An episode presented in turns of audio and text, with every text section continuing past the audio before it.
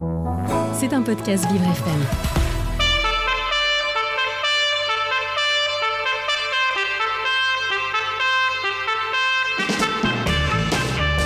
L'invité du 7-9, avec Dans le Noir, le restaurant qui bouscule l'essence.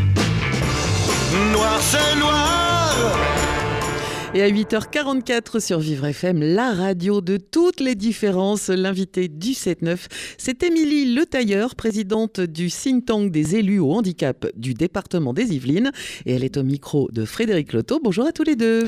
Bonjour Dominique, bonjour, Dominique. Émilie Le Tailleur. Bonjour. Merci d'avoir d'avoir fait le trajet matinal pour être en direct avec nous depuis Jouy en Josas, où vous êtes euh, élu et vous êtes euh, en particulier intéressé au, au handicap, au point de créer un think tank euh, qui essaye, je dis bien essaye, de réunir des élus au handicap aussi des autres villes euh, du département. Est-ce à dire que les instances départementales ou régionales ne font pas leur job pour coordonner vos actions? Alors euh, bonjour, Ah, effectivement, euh, j'ai créé euh, ce think tank. Alors déjà, c'est un réseau informel que j'ai déjà créé il y a trois ans, qui rassemble une dizaine d'élus effectivement au handicap du département.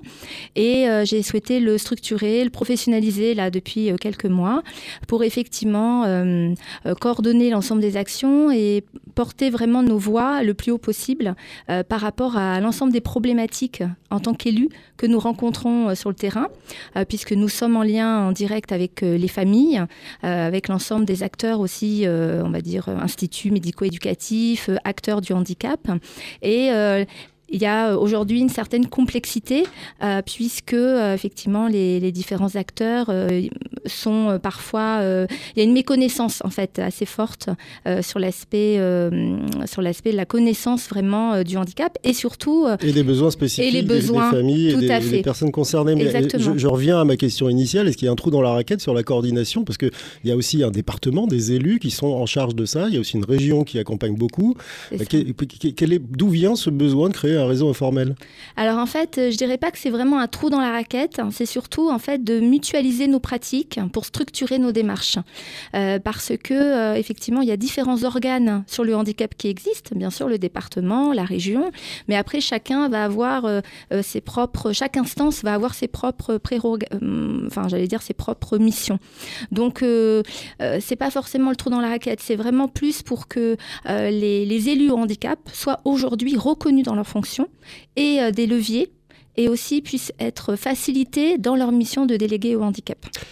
Alors vous partagez des bonnes pratiques puisque vous Oui. avez cette connaissance du terrain, c'est ce que vous, vous nous dites, Euh, et vous les partagez vous-même en direct puisque vous faites des permanences et Oui. vous accueillez en fait les, les habitants de, de Jouy-en-Josas qui ont des questions autour du handicap. J'ai été fouiller un peu le site internet et la partie handicap du site de Jouy-en-Josas, il n'y a pas grand-chose. Alors qu'est-ce que vous allez pouvoir partager et, et- et ajouter à, à ce site? Parce qu'il y a trois, euh, trois entrées, l'annonce de votre permanence, euh, voilà un petit truc sur la MDPH, Maison Mhm. départementale des personnes handicapées et puis euh, une petite information sur les troubles 10 mais ça va pas beaucoup plus loin alors est-ce que vous allez enrichir ce catalogue justement en partageant avec vos collègues? Oui, tout à fait. Alors, le but, c'est de créer nos propres réseaux sociaux aussi, euh, une page de site internet. euh, et effectivement, sur notre ville de Jouy, on communique aussi sur les réseaux Facebook, sur les réseaux newsletters aussi de la ville. Et sur le site internet, on met quelques informations, mais c'est surtout la proximité, en fait, en tant qu'élu qui est essentielle avec les habitants. Euh, donc euh, là, pour, euh, pour le think tank, c'est effectivement une page Facebook, une page LinkedIn, et puis surtout tous, les, tous les échanges qu'on peut faire aussi avec les députés et les différents cabinets ministériels. est-ce à dire qu'à un moment vous aurez même si vous êtes une entité euh, euh, fantôme quelque part ou informelle comme vous le disiez vous aurez un, un budget aussi pour, euh, pour actionner des, des, des choses très pratiques sur le Oui. terrain? Oui, tout à fait. Alors là, on est vraiment structuré euh, sous forme d'association. hein, ça y est, euh, loi 1901. Et euh, pour le moment, là, ce sont essentiellement les cotisations de nos adhérents. Et après, effectivement, le but, c'est d'avoir des subventions ou des fonds, des, dons aussi, hein, qui peuvent être, actionnés pour qu'on puisse effectivement porter nos actions et, aussi accompagner des structures dans le handicap qui pourraient aussi avoir besoin de fonds. Vous avez du mal, euh, non pas à rassembler les élus euh, au handicap, mais même à les identifier parfois. Comment ça se fait? Oui, tout à fait. Parce qu'en fait, il faut savoir qu'il n'y a pas, euh, il y a pas, en fait, la fonction d'élu au handicap est assez nouvelle.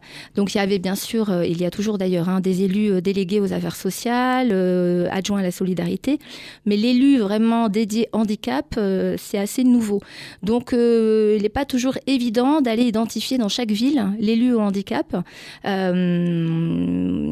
puisque effectivement, euh, comme je vous le dis, euh, c'est euh, une, une délégation qui n'est pas encore euh, très développée au sein des communes et qui est nécessaire aujourd'hui.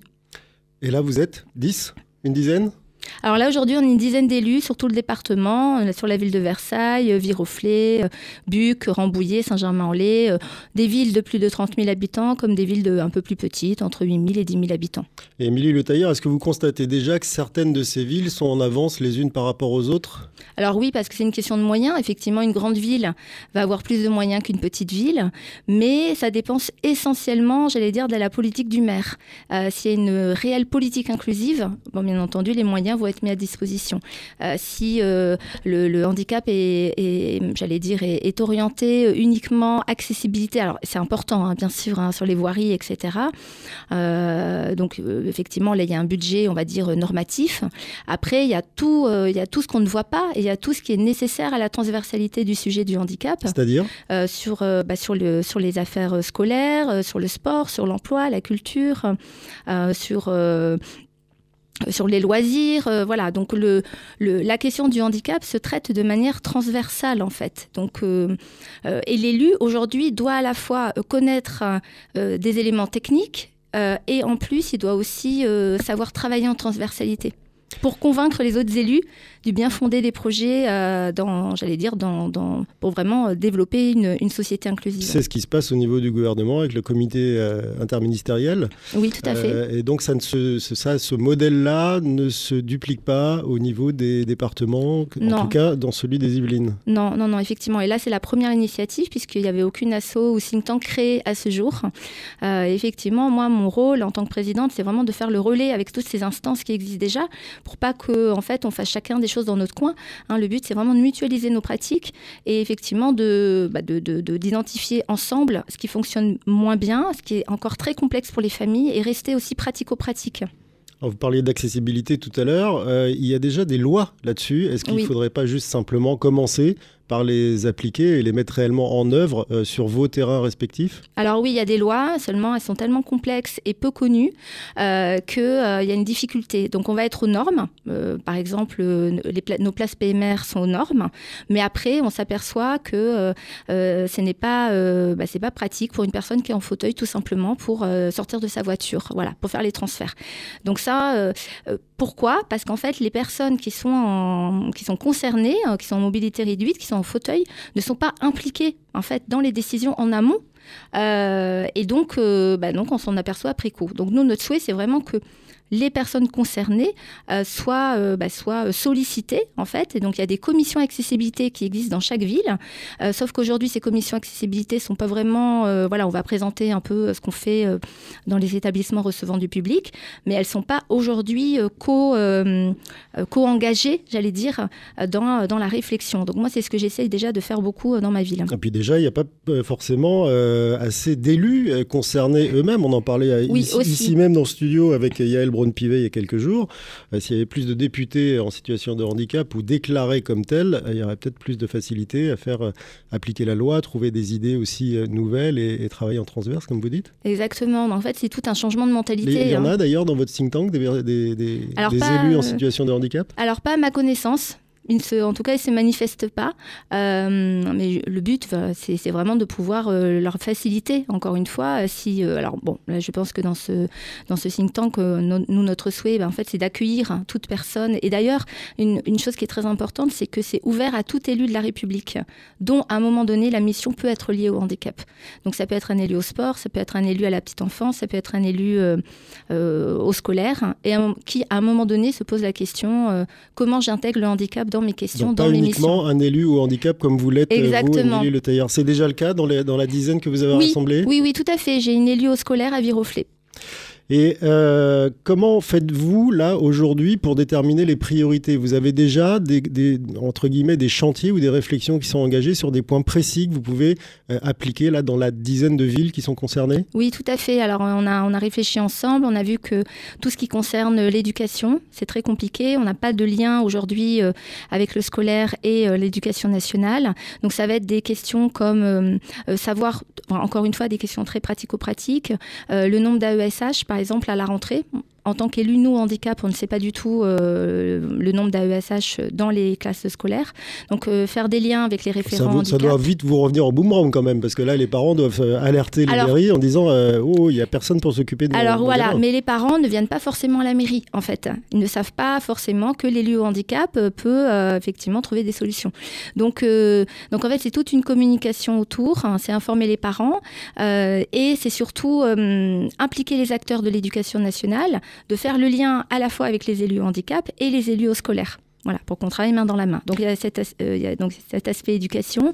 Euh, il y a énormément aussi de, de sujets par rapport aussi aux classes Ulysse, avec des professeurs qui sont aujourd'hui peu ou pas formés euh, dans, dans ces classes. Il y a un turnover, c'est-à-dire que les professeurs, il faut du temps pour connaître les besoins des enfants.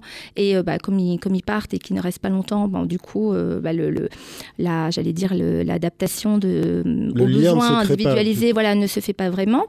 Il y a des enfants aussi dans des classes Ulysse qui vont dans d'autres classes, mais du coup, il n'y a pas les adaptations adaptées. Euh, et ça va être aussi... on a aussi ce cas, euh, très- encore une fois, très concret hein, euh, de, de problématiques de famille qui ont, des qui ont des notifications MDPH dans des villes extérieures de leur domicile et qui doivent payer des surplus, en fait, parce qu'ils sont considérés comme, euh, comme extérieurs. On a Donc, souvent euh, entendu ça, oui. voilà, donc ça, c'est vraiment des éléments, en fait, qui aujourd'hui ne, ne, ne- ne permettent pas euh, l'équité, en fait, hein, en termes de. En termes de bah, je- voilà, vraiment, en termes de. de- pourquoi un enfant. voilà, pourquoi une famille devrait être, devrait être pénalisée, en fait. Donc là, vous voulez travailler en Oui. interville pour éviter de ce genre de cas et pouvoir Oui. les, les traiter Oui. euh, individuellement. Mais vous avez une équipe pour ça parce que vous recevez les gens, euh, c'est bien. Vous prenez leur, quelque part leurs doléances, leurs de- leurs demandes ou leurs besoins, c'est bien. Derrière, comment ça, ça déroule? Alors derrière, en fait, on est une équipe euh, membre du bureau, nous sommes 5-6, et après, nous, le but, c'est de remonter à nos, à nos élus, à nos députés. Voilà, donc chacun dans notre circonscription, on a un député. Euh, le but, c'est de remonter pour que euh, puisse euh, leur, leur signifier vraiment les problématiques, les chiffres aussi, parce que dans le département des Yvelines, il faut savoir qu'on a 3500 personnes sans solution aujourd'hui. Donc, qu'est-ce qu'on fait de ces familles? Euh, Voilà, donc euh, c'est donner des chiffres, euh, c'est donner, c'est donner Solution de, de, de quoi? De, de- qui n'ont pas de solution aujourd'hui de foyer, d'éducation, etc. Voilà, donc voilà, qu'est-ce qu'on fait de ces personnes-là? C'est donner des chiffres, c'est donner, c'est donner aussi des conseils par rapport à, à, encore une fois, nous, notre vision terrain. Et, euh, et c'est remonter, et c'est aussi ren- euh, rencontrer euh, les différents ministres et leur, et leur, leur exprimer aussi ce qui ne convient pas et comment nous, on a les précaux, on a travaillé euh, sur di- différents travaux, puisque là, ça fait trois ans qu'on est déjà euh, sur euh, différents sujets, donc, donc, dont l'éducation, mais aussi l'accessibilité numérique. Et, euh, c'est de porter au maximum nos, nos projets pour que ce soit entendu. Et quel niveau d'écoute vous avez quand vous allez voir Fadila Katabi, par exemple, pour lui dire voilà, nous on est 10, on a réuni des, des, des, des Alors ça c'est prochainement, voilà, Ça, on a des rendez-vous Ah prochainement, là sur janvier. nos députés sont quand même assez à l'écoute, prennent en compte ce qu'on leur, ce qu'on leur dit, parce qu'effectivement Ils, ils, ont prennent pas en compte avec des actions derrière, Émilie Le Tailleur ou Alors- c'est juste prendre en compte en disant ok, je prends note et puis euh, Non, on non, il y, a quand même, euh, il y a quand même des réflexions là et des, des choses qui se mettent en place euh, progressivement. Donc j'ai j'ai assez confiance. Et puis, euh, oui, j'ai pas parlé aussi d'un autre sujet sur les ESAT aussi, qui sont des établissements de services d'aide au travail, euh, qui, euh, voilà, qui risquent de disparaître hein, par rapport aussi à des changements législatifs. Et c'est un modèle aussi qui doit perdurer pour, les, pour les travailleurs en situation de handicap. Vous dites que vous faites remonter euh, Oui. vous- les problèmes que vous collectez et puis les solutions euh, que vous trouvez en, en commun dans ce think tank euh, auprès des maires. Comment ils voient ça, les maires? Comme un- une nouvelle embrouille supplémentaire à gérer ou, ou au contraire quelque chose de, de- de positif? Alors ça dépend encore une fois des personnalités, mais c'est vrai qu'on se rend compte quand même qu'il y a de plus en plus de, de maires qui sont quand même ouverts à cette question, parce que encore une fois, mes connaissances, hein, handicap égale accessibilité. Alors oui, c'est important, hein, c'est essentiel pour la voirie, hein, pour se déplacer déplacer. et c'est aussi un, aujourd'hui une, une, enfin, je pense vraiment une grande évolution pour certains qui se disent bah, déjà, je vais nommer un élu au handicap. J'avais pas d'élu au handicap et je vais, le, et je vais en nommer un déjà. Oui, on part de loin quand on même. Part de loin, oui, on part de très loin parfois. Merci en tout cas d'être venu parler de ça un peu avant Noël. J'imagine que vous avez essayé aussi de, de, faciliter la vie de ces personnes concernées par le handicap, en particulier à cette période-là, pour leur donner un peu de réconfort. Oui, tout à fait. C'est aider les associations, c'est être présent, euh, c'est d'être là. Et puis encore une fois, c'est d'avancer pas à pas. Chaque action compte. Et c'est surtout pour eux, hein, pour ces personnes-là, pour qu'elles soient considérées euh, aujourd'hui dans notre société. Merci encore, Émilie Le Tailleur, euh, présidente du think tank des élus au handicap du département des Yvelines, d'être venue sur notre antenne en direct ce matin. C'était un podcast Vivre FM. Si vous avez apprécié ce programme, n'hésitez pas à vous abonner.